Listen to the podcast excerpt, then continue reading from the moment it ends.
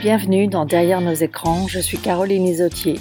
Pour cet épisode de décembre 2022, j'ai eu la chance de parler avec Joe Toscano, qui est un des lanceurs d'alerte du film The Social Dilemma, traduit en français par Derrière nos écrans de fumée, qui a d'ailleurs inspiré le titre de ce podcast ou balado. Joe Toscano a été consultant euh, designer pour Google il y a quelques années et il a décidé d'arrêter sa collaboration avec Google parce qu'il était euh, gêné d'un point de vue éthique par la façon dont les données étaient gérées dans le cadre de ses missions. Et c'est pour ça qu'il a été euh, mis en avant euh, parmi les nombreux anciens collaborateurs de sociétés comme Google et Facebook dans le film Derrière nos écrans de fumée au Social Dilemma qui est d'ailleurs toujours disponible sur Netflix si vous voulez le, voir.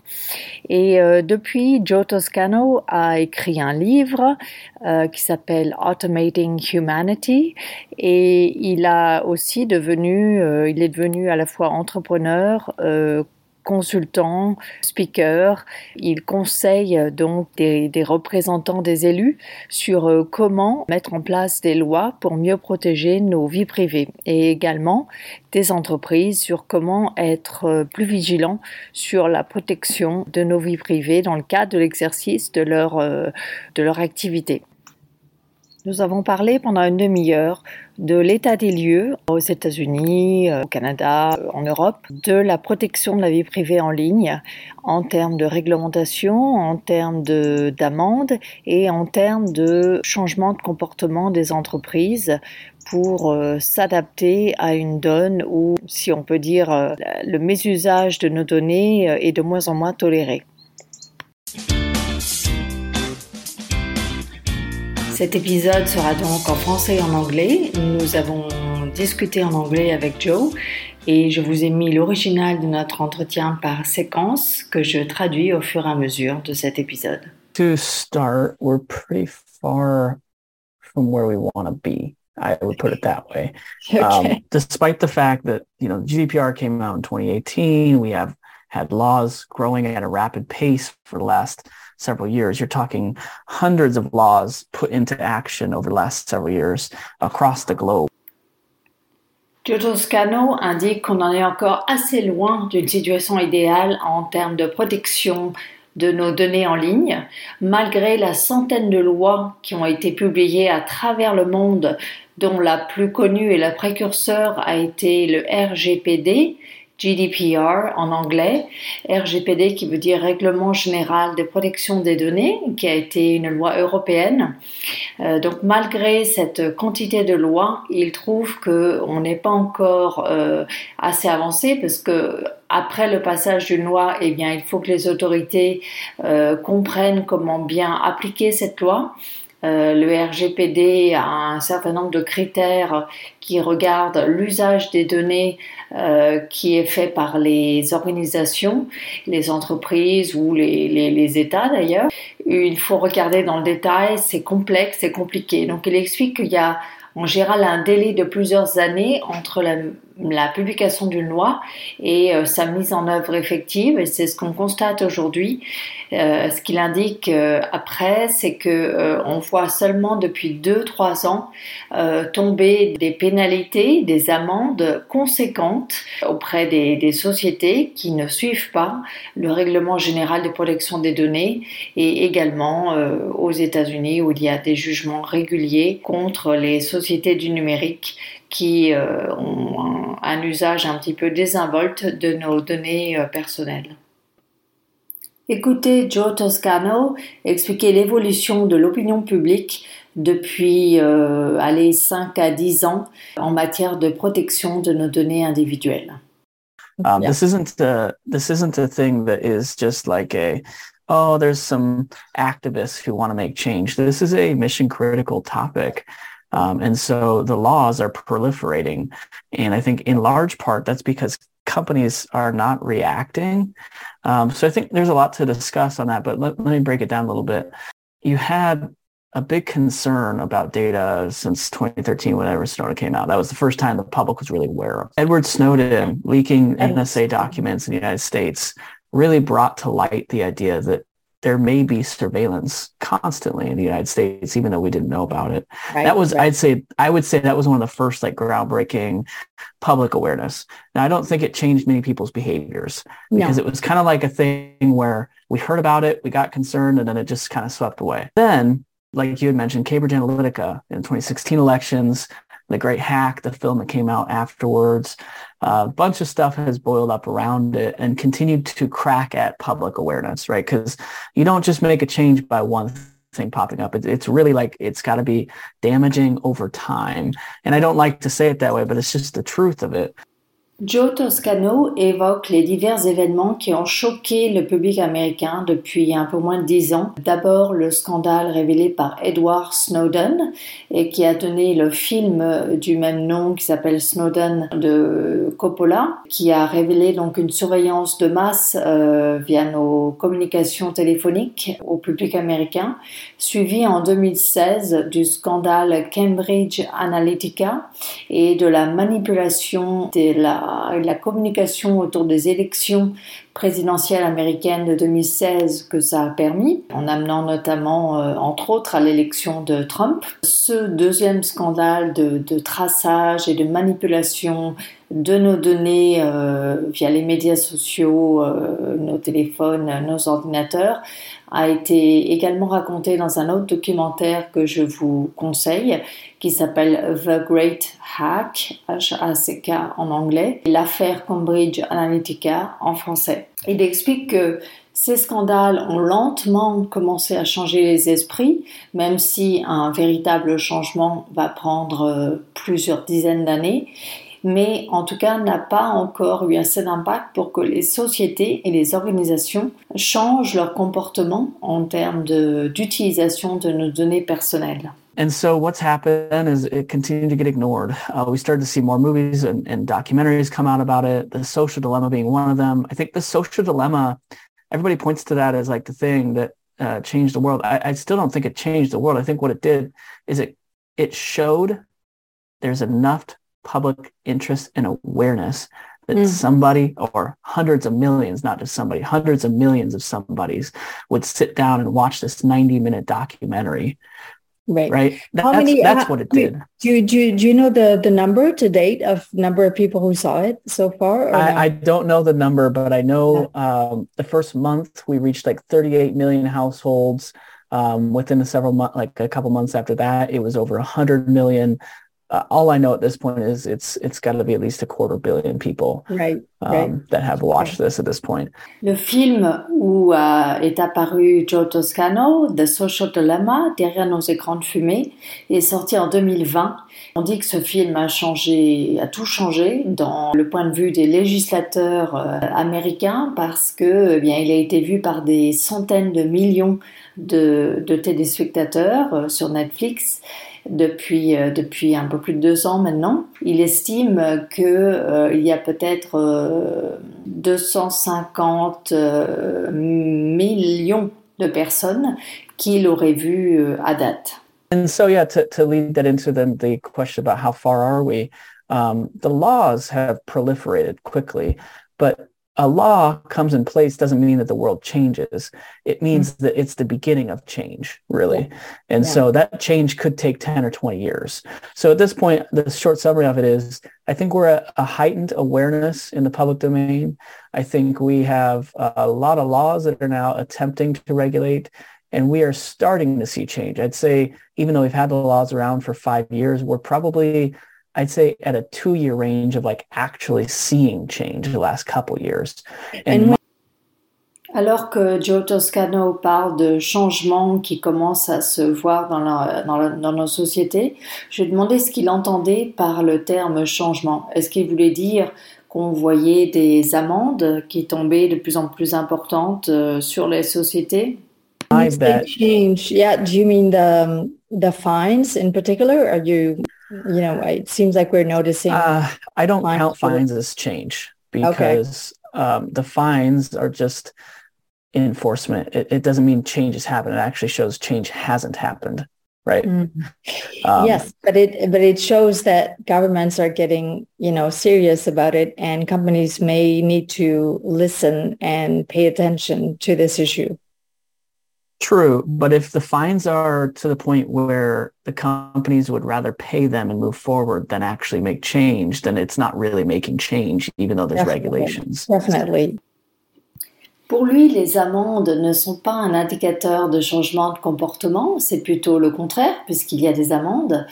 Je lui ai euh, proposé euh, que ces amendes envoyaient un signal aux entreprises que si elles ne se conformaient pas à la loi, elles allaient être pénalisées.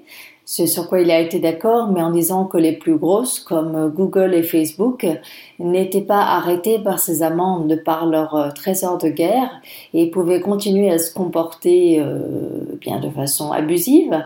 Euh, ce à quoi j'ai répondu que on voyait en général dans les jugements liés au RGPD, ce règlement européen, que les autorités imposaient à la fois une amende et un changement de comportement, donc dans la gestion de nos données individuelles de la part des sociétés mises en accusation.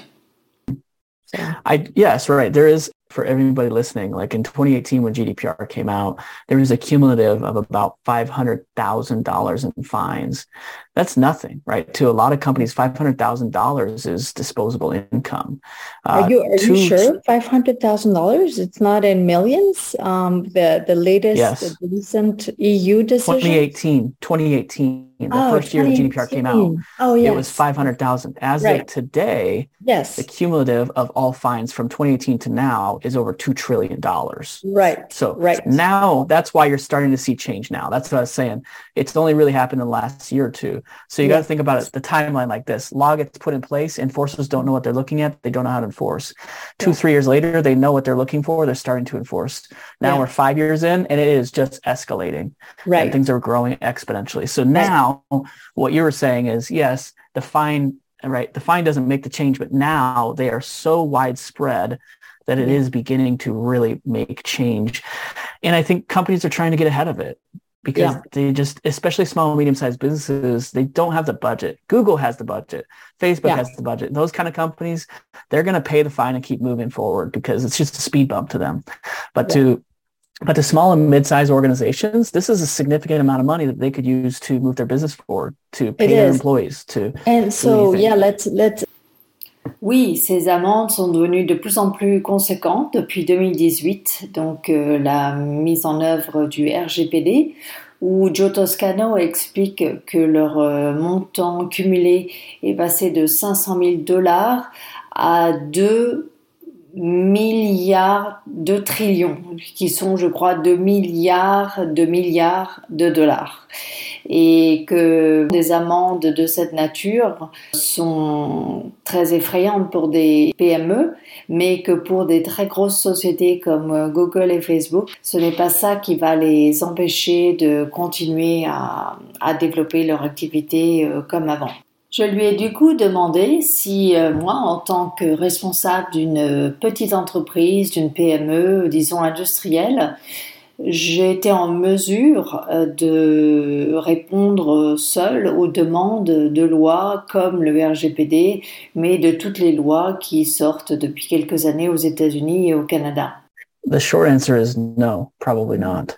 Yeah. The long answer is it depends how technical you are, how much you want to read the laws, and how much right. you invested in in good tools assume, to start with. Assume I'm not okay? I have this uh, mm-hmm. whatever this industrial business. You know, I'm I'm I'm an expert in in you know supply chain. You know, for my business, but you know, reading a law, I don't have time to do that, and and lawyers, I'm a bit weary of. So how do I how what do I do as a small business if I want to try and uh, comply with my state law that just came out? Il m'a répondu que la réponse courte était que non, je n'étais pas équipée en tant que responsable de PME, mais que si j'avais euh, des penchants techniques ou que j'avais assez de patience ou de temps pour lire la loi, je pouvais euh, m'en sortir euh, seule. Je lui ai dit que supposons que je n'ai pas le temps ni la compétence pour comprendre une loi comme le RGPD ou d'autres. Person who doesn't know what you do is you call a lawyer, and then a lawyer who gets paid by the hour says, "Yes, I'd love to sell you some hours. And then they call in maybe a privacy professional to add into it and, and make more money on the project. Ultimately, mostly what happens nowadays, especially small, mid-sized businesses, is it's all manual. It's all worked through with legal counsel and privacy professionals who, all due respect, right, I'm also privacy professional. It costs a lot of money and yeah. and time time why, too, right like a lot why mm-hmm. why why does it cost a lot of, a lot of money and time in the end i mean what what what's can you go well, into why it's at the core of it yeah. the simplest way you can say this is at the core of it you have to know what data you have where it exists who has access to it and for what purposes all of this is used and shared Joe explique qu'en tant que PME, je vais devoir faire appel à un avocat, Peut-être que lui ou elle va faire appel à un avocat spécialisé en droit euh, numérique, en droit de protection de la vie privée en ligne, et que ensuite c'est un travail très fastidieux, très manuel, qui consiste à trouver comment sont manipulées les données de mes clients, de mes fournisseurs, de mes employés à l'intérieur de mon entreprise, euh, à travers les différents logiciels que j'utilise pour fonctionner. Parce qu'aujourd'hui, il faut savoir que les entreprises utilisent des dizaines de logiciels qui traitent chacun à leur façon les données et qui, euh, malheureusement, on en parle après, euh, ont tendance à être tentés de les rediffuser ailleurs, à l'extérieur, contre une contribution financière. Et c'est pas du tout ce à quoi on s'attend en tant que responsable de PME. On se dit, les données, elles sont dans mon CRM, par exemple, mon outil de gestion de la relation client, et elles y restent. Mais non. Euh, il y a en fait beaucoup de porosité de nos données aujourd'hui euh, dans la manipulation qu'en font les entreprises, bien à leur insu souvent, en tout cas en matière de PME. I think to start, we just have a lack of data literacy in society. And that's not to call anybody dumb. It's just that like, you know, my parents are small business owners. They they run an automotive company. And when I come in and talk to them about data, because now the FTC is cracking down on dealerships, actually, if there's FTC oh. safeguards here in the United States. Um, I asked them about this stuff. I talked about it. They, I'm going to be helping them with it. But yeah. it never once crossed their mind that that paper form that they're intaking customers with is considered data because uh-huh. they didn't even know what data is, right? Like right. They, data is more or less everything in terms of information nowadays, and so it's everywhere, and you don't even know about it. It's it's right. like the oxygen you breathe. It's just part of your right. business. Ce qu'explique euh, Joe Toscano, c'est qu'il y a en fait un manque de connaissance du sujet de nos données numériques. On pourrait parler finalement euh, d'un manque d'alphabétisation numérique. Ce ne sont pas des choses que les adultes, euh, encore moins les responsables d'entreprise d'aujourd'hui, ont appris dans leur jeunesse, dans le cadre de leur euh, de leur scolarité. Ils ne l'ont pas appris non plus en général dans le cadre de leur vie professionnelle parce que c'est un phénomène émergent, hein, cette, euh, ce développement de nos données euh, dans des outils informatiques finalement. Avant, ces données étaient consignées sur du papier donc Joe parle euh, de l'exemple de ses propres parents qui, sont, qui ont une concession automobile et qui euh, vont devoir euh, faire ce genre d'audit du traitement des données qu'ils font dans le cadre de leur activité. Il dit qu'il va les aider, lui, puisqu'il est, il est un spécialiste de, du droit de la, la vie privée en ligne, mais ce n'est pas accessible à tout le monde. Et malheureusement, Finalement, les données aujourd'hui sont partout et partout sous forme euh, numérique.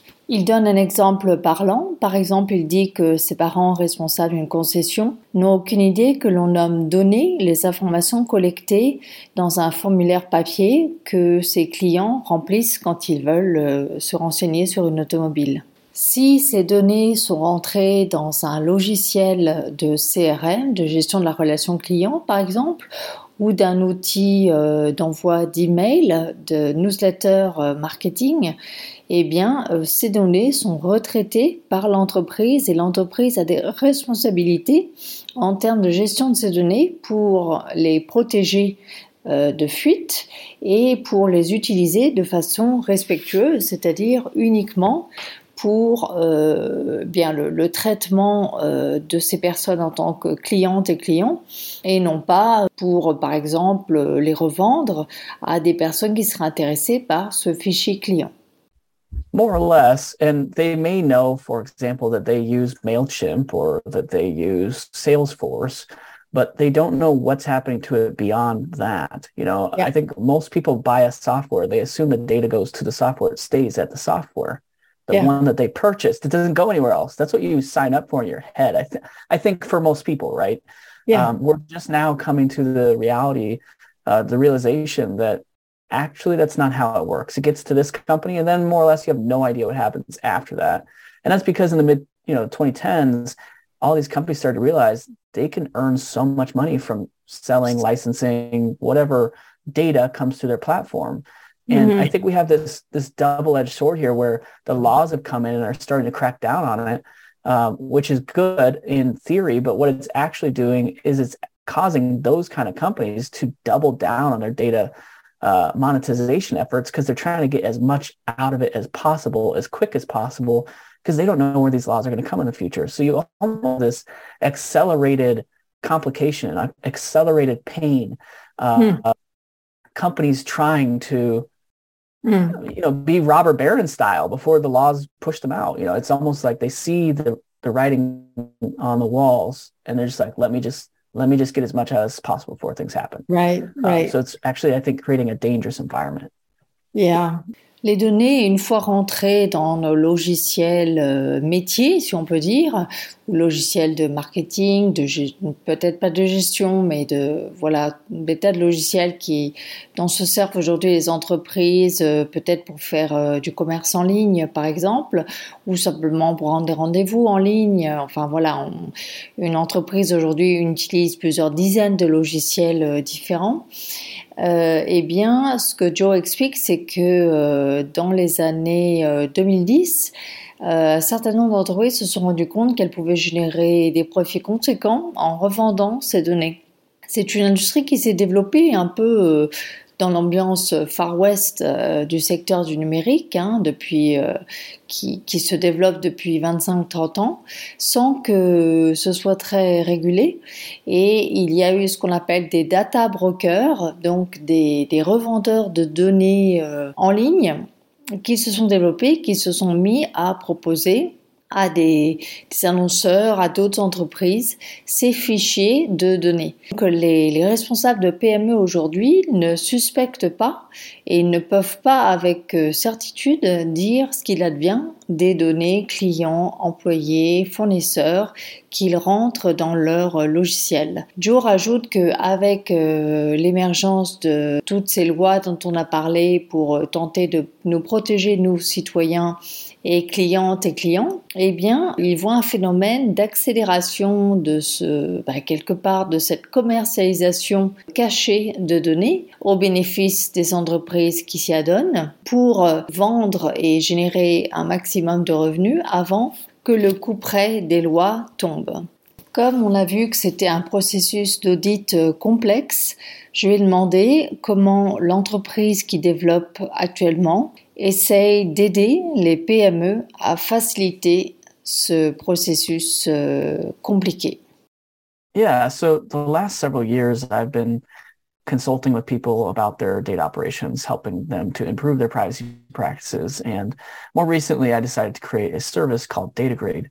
And the purpose of this service is to take what I've been doing and make it so that the average person can do it themselves or yeah. most of it. You know, I, I, I'm I'm very well aware that you know where the state of the software today is not ready for you to come in blind and be a privacy professional. Um, yeah. But if I can get you there 60, 80% of the way and I can save you 50% of the cost, uh, I've I've made a dent in the world, you know? Après avoir consulté auprès des années passées auprès de diverses entreprises pour les aider dans le cadre de cet audit euh, des données utilisateurs euh, qu'ils ont euh, en base, il euh, se lance actuellement dans une entreprise euh, de software, donc de logiciels euh, accessibles en ligne, comme souvent via Internet aujourd'hui. DataGrade, DataGrade, qui veut dire littéralement notation des données. C'est en fait l'idée de donner au final une certaine note à l'entreprise dans la gestion des données de ces différents publics, même s'il sait que ce n'est pas une solution miracle, c'est-à-dire que ça demande une petite prise en main, comme tout outil euh, logiciel, il va guider le responsable ou la responsable d'entreprise dans cet audit pas à pas. Il espère qu'il aura une contribution euh, positive euh, sociale après avoir lancé cette offre pour les PME. So can you tell us a little bit what what does the software do? What would I have to do as a small business owner to start mm-hmm. using it? So to start right now, I mean, we're just opening beta here in the next coming month or two. Um, mm-hmm. And what you do to use it is uh, simple examples. You would upload all of your policies, so your privacy policy, your terms of service, or whatever policies you have internally. Um, mm-hmm. You would upload any security certs you have, which for some companies they don't have any, for others they do, uh, and any historical compliance reports if you've done them. You, you upload all that. Uh, then you could upload all your vendors. So uh, that could be again Salesforce, it could be Mailchimp, it could be uh, Drive One in the automotive industry, right? There's all these there's all these softwares, and we before we can map what data you have, we have to know what softwares you're using, right? Like where is the data even sitting? Um, so that's the core of it, and then from there we we just continue to build upon, and eventually you get a full mapping of uh, where your data is, where it's moving to, who's using it, who has access, and for what reasons. And then you okay. can actually make decisions. La solution que développe Joe Toscano consiste à demander aux responsables d'entreprise de, de, télécharger sur, sur, le site DataGrade ses conditions générales de vente, sa politique en matière de gestion des données euh, privées et d'autres euh, certifications diverses et variées si l'entreprise en a. Ensuite, de rentrer les différents euh, providers de services que la société utilise. Par exemple, il cite un outil d'envoi de, de, newsletters email comme MailChimp ou alors euh, un CRM comme euh, Salesforce, ou alors euh, il a cité un outil spécifique dans l'industrie automobile. Donc tous ces outils logiciels vont être renseignés dans l'outil DataGrade qui va ensuite pouvoir donner une image à la responsable ou responsable d'entreprise de comment ces données sont gérées par ces divers outils logiciels parce que DataGrade sera allé chercher la politique de gestion des données de ces différents prestataires de services qu'utilise l'entreprise finalement.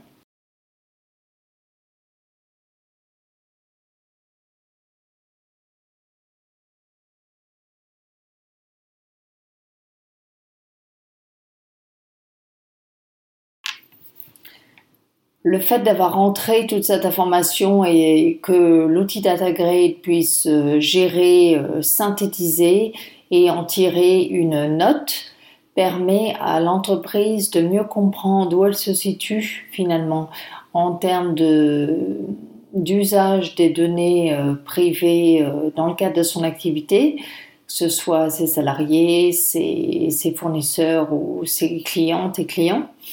Et à partir de, de, ça, eh bien, elle va pouvoir rentrer dans le processus d'amélioration de euh, sa, sa, gestion des données euh, individuelles, puisque c'est un processus qui va prendre un certain nombre de mois. Et euh, peut-être que de temps en temps, elle aura besoin du conseil d'un spécialiste du droit numérique mais tout le gros travail en amont de saisie, de répertorier euh, les différents euh, logiciels qu'elle utilise, ça c'est quelque chose qui pourra être fait en interne et qui pourra donc économiser des fonds à l'entreprise. Et surtout, ça, cet outil lui permet de piloter, non pas à vue mais avec euh, un accompagnement, l'amélioration de sa gestion et in fine peut-être d'obtenir un A un B, une note euh, qu'elle puisse ensuite euh, mettre sur son site pour euh, rassurer ses clients potentiels, ses partenaires, sur sa, ses pratiques en matière de protection de la vie privée, plutôt qu'une simple, un simple politique de gestion des données en bas de site. That's true. We are uh, putting a grade to your data operations, and okay. the bigger aspiration for it is a grade that standardizes this reporting so that consumers can understand what they're getting into. kids right. know how big a risk it is before they sign up, or their parents do before their kids sign up. Right, like, right. So we don't have any of that right now. Yeah. Yeah, my goal is eventually this becomes just like movie ratings or yeah. restaurant ratings, anything. It, it's like a simple symbol that the average consumer can look at and trust. And if they want to, they can dig into to learn more.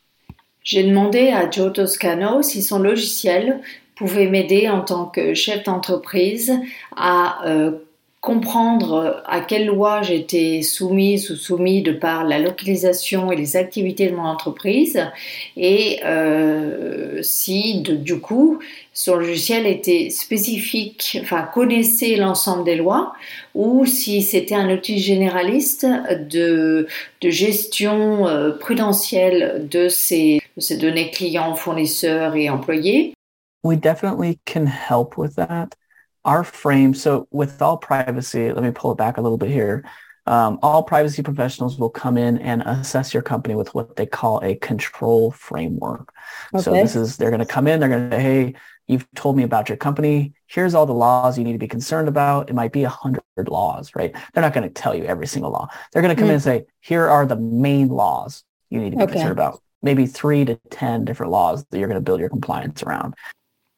Oui, le logiciel DataGrad sur lequel il travaille peut clairement aider avec euh, le fait d'être euh, conforme aux dizaines de lois auxquelles mon entreprise peut être soumise euh, d'après sa localisation et ses activités.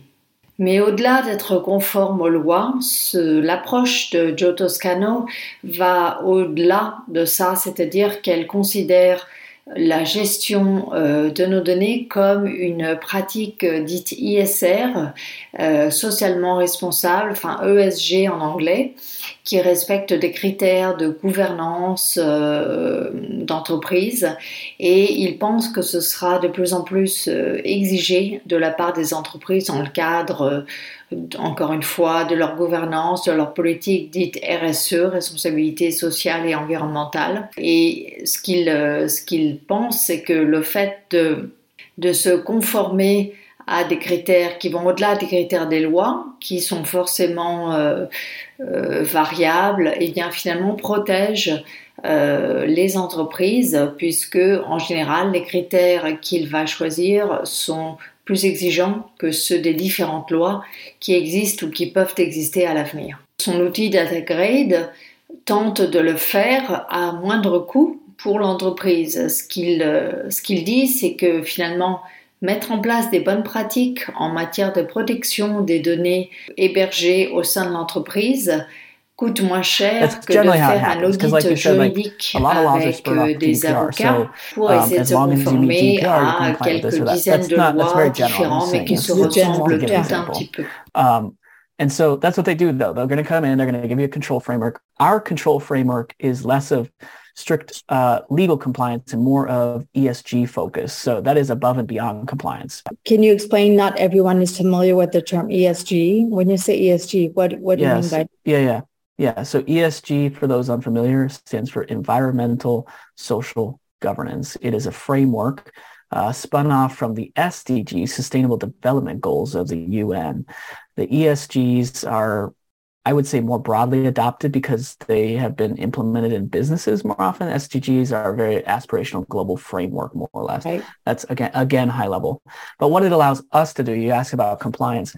In the G itself, the governance, we can put all things compliance. Mm. So it's hmm. not that I'm not going to help you become compliant. It's that we believe there's much more to uh, privacy and data protection than mere compliance. We actually don't believe the laws are where they should be. You know, they don't at this point they don't include a lot of child privacy. They don't include a lot of online safety for elderly. There's a bunch of stuff that and that's mm. where the S comes in. We can start to apply those and it's part of your grade. We don't want to make it the majority. We don't want to make it uh, damning to your company that if you can't meet these goals and you can't get a good grade, but we do want to help companies realize there's more to it than just what the law says. L'outil DataGrad va donc euh, évaluer votre euh, degré de, gestion euh, des données privées et va intégrer ces composantes plutôt impact social et gouvernance qui ne sont pas forcément développées autant dans les lois pour une part de votre note, mais il ne veut pas que votre société soit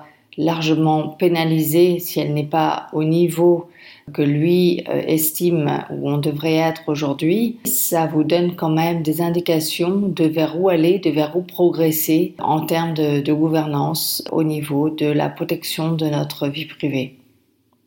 Je lui ai demandé quels États étaient euh, plus en avance en matière de législation autour de la protection de nos données en ligne. En effet, aux États-Unis, il n'y a pas de loi au niveau fédéral, mais euh, simplement la Californie est le premier État à avoir passé une loi de protection des données personnelles, le CCPA ou CCPA. So to me, you know, California absolutely has the most history of it, right? California kicked in a few years ago and they have been enacting, they've been iterating, they've been making changes. And they're also the reason why we don't have a federal law. And I respect that. They said okay. the federal law is not as stringent as we would like. And this federal law should not override our more stringent laws. I fully believe local government should be able to make their own decisions. And okay. I, I approve. Um, but there's also next year, for example, Colorado, Connecticut, Utah, I believe Virginia, maybe Virginia. Uh, I should check that one. Uh, Virginia may actually already be live. Sorry, uh, but you have four or five different states coming online next year in regards to data privacy law.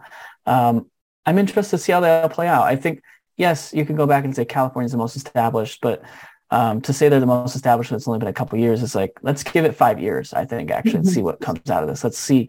I really like the reporting structure in colorado. I don't know if you've seen or not it kicks in in july but you're going to have to report a data protection assessment to the attorneys general every year if you mm. meet certain thresholds. I think okay. that's super important I think yeah. companies should have to report on an annual basis to the state. They don't have to report publicly necessarily. I think they should. I think there should be more transparency, but they don't have to. I think at a minimum, though, you should be reporting to the state, just like financial auditors.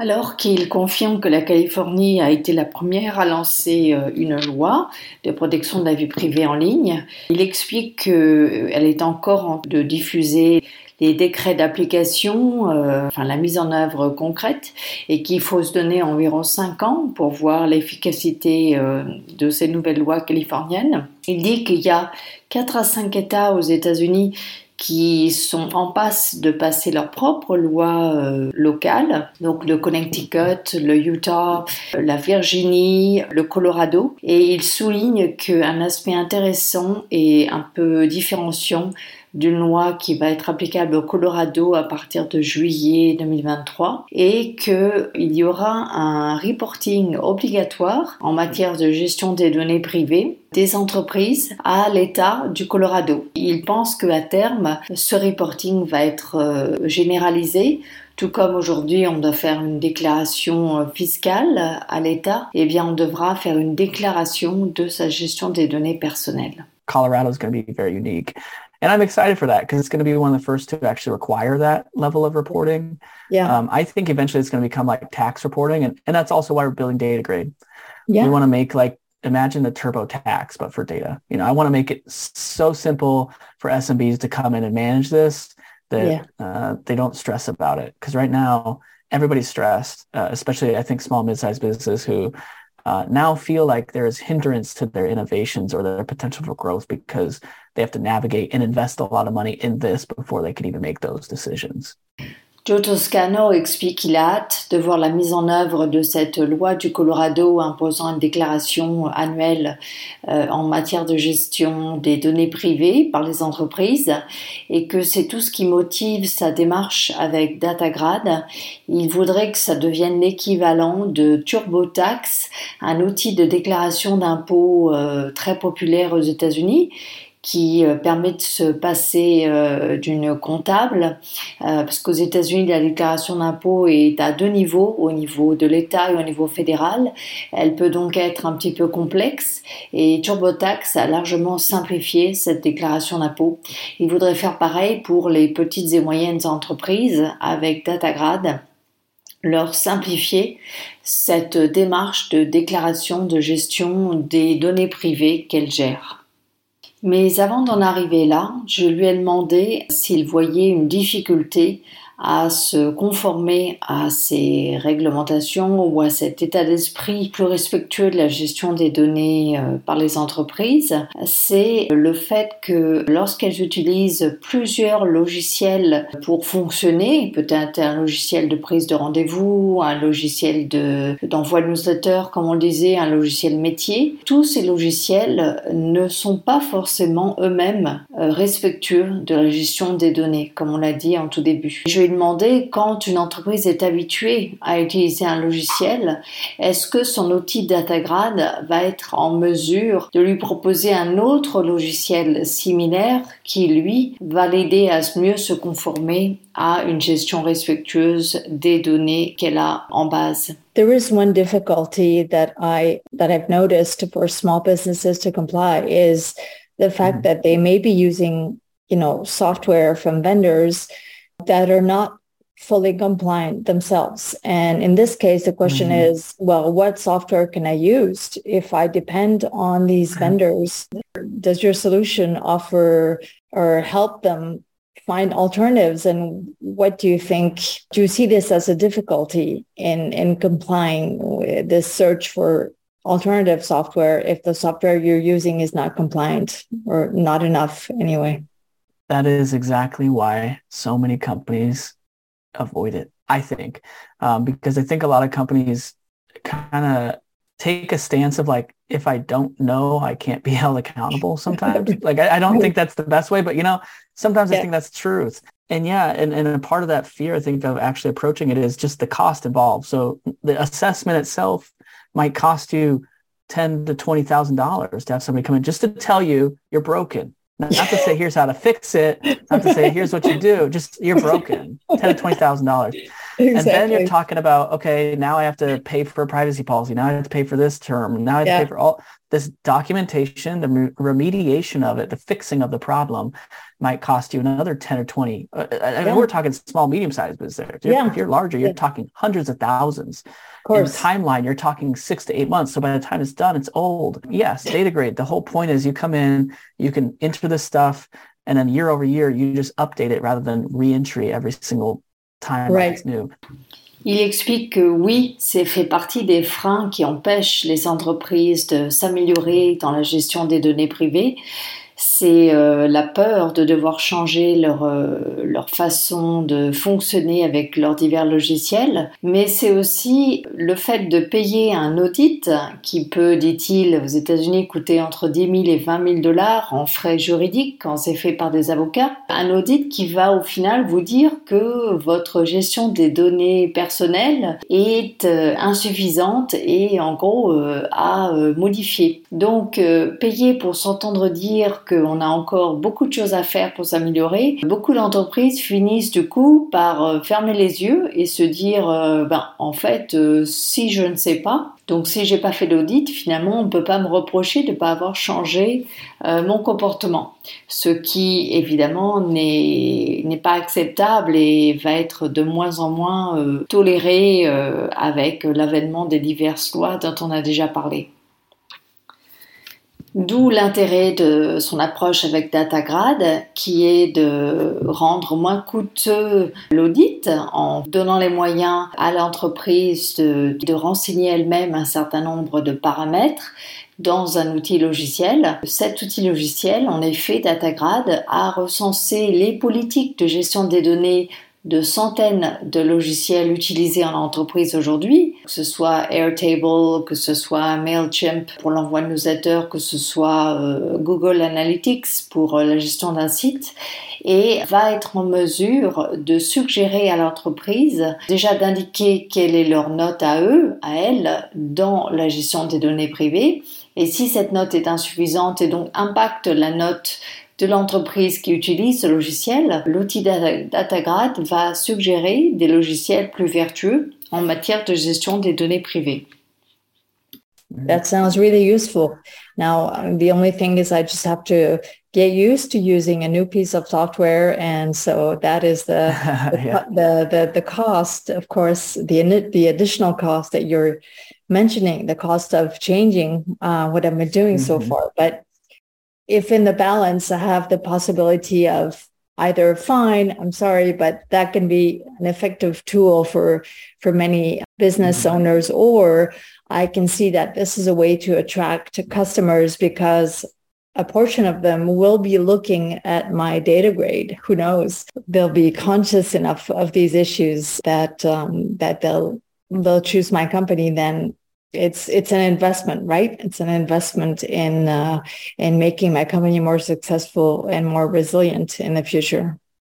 Je répondais à Joe Toscano que bien sûr c'était intéressant d'avoir des logiciels alternatifs, mais que ça impliquait que je change ma façon de faire et que c'était donc toujours compliqué pour une entreprise de reformer ses employés ou même de changer les habitudes de sa dirigeante ou son dirigeant mais que par contre, si ça devenait un facteur différenciant vis-à-vis de mes clients, de mes partenaires, si jamais je pouvais afficher sur mon site mon, ma note de DataGrad disant que j'avais une gestion euh, respectueuse des données personnelles et que ça attirait des clients qui étaient rassurés, peut-être que c'était alors un investissement qui en valait le coup et un investissement raisonnable puisqu'on a dit que l'outil essaie de, de, limiter les dépenses qu'il y a aujourd'hui dans la gestion de, des données privées.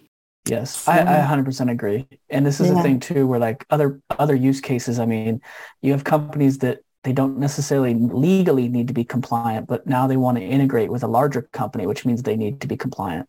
Right. Or they're about to be acquired, which means they need to be compliant. Like there's a lot of use cases for this to where this kind of work needs to be more affordable and it needs to take yeah. less time. And that's what we want to provide. We're not going to be the tool. We don't want to be the tool that's built for the Googles and the Facebooks, the large, large, large companies of no, the world. No, we, they, they already have to serve. Yeah. yeah, they already have counsel. They already have tools.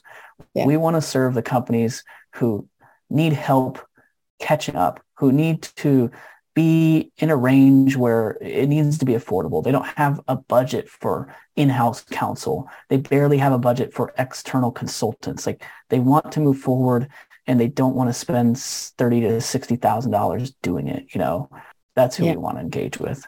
Right.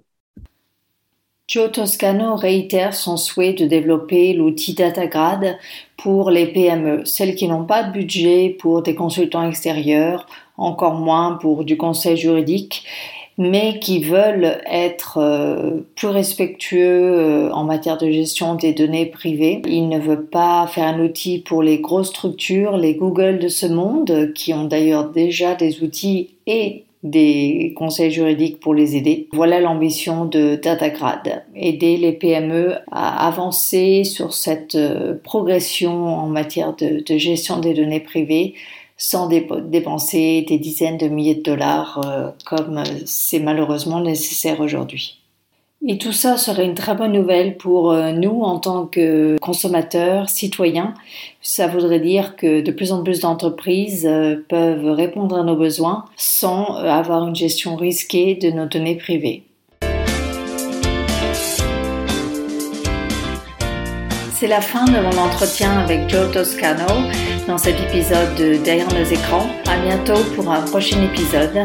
Cette, euh, ce balado, ce podcast est soutenu par l'association Tech for Good Canada qui euh, soutient un numérique euh, éthique au service de nos sociétés, de notre bien-être à tous. Trouvez plus d'informations sur les actions de Tech for Good Canada sur tecforgoodcanada.org ou .com sur Internet ou sur les réseaux sociaux. Si vous aimez ce balado ou podcast, que vous le trouvez utile, n'hésitez pas à le partager autour de vous via nos publications sur les médias sociaux, que ce soit Twitter, Facebook ou LinkedIn. Et euh, également, mettez un petit commentaire sur votre plateforme de podcast préférée pour qu'il euh, apparaisse un peu plus dans les résultats de recherche. Merci beaucoup.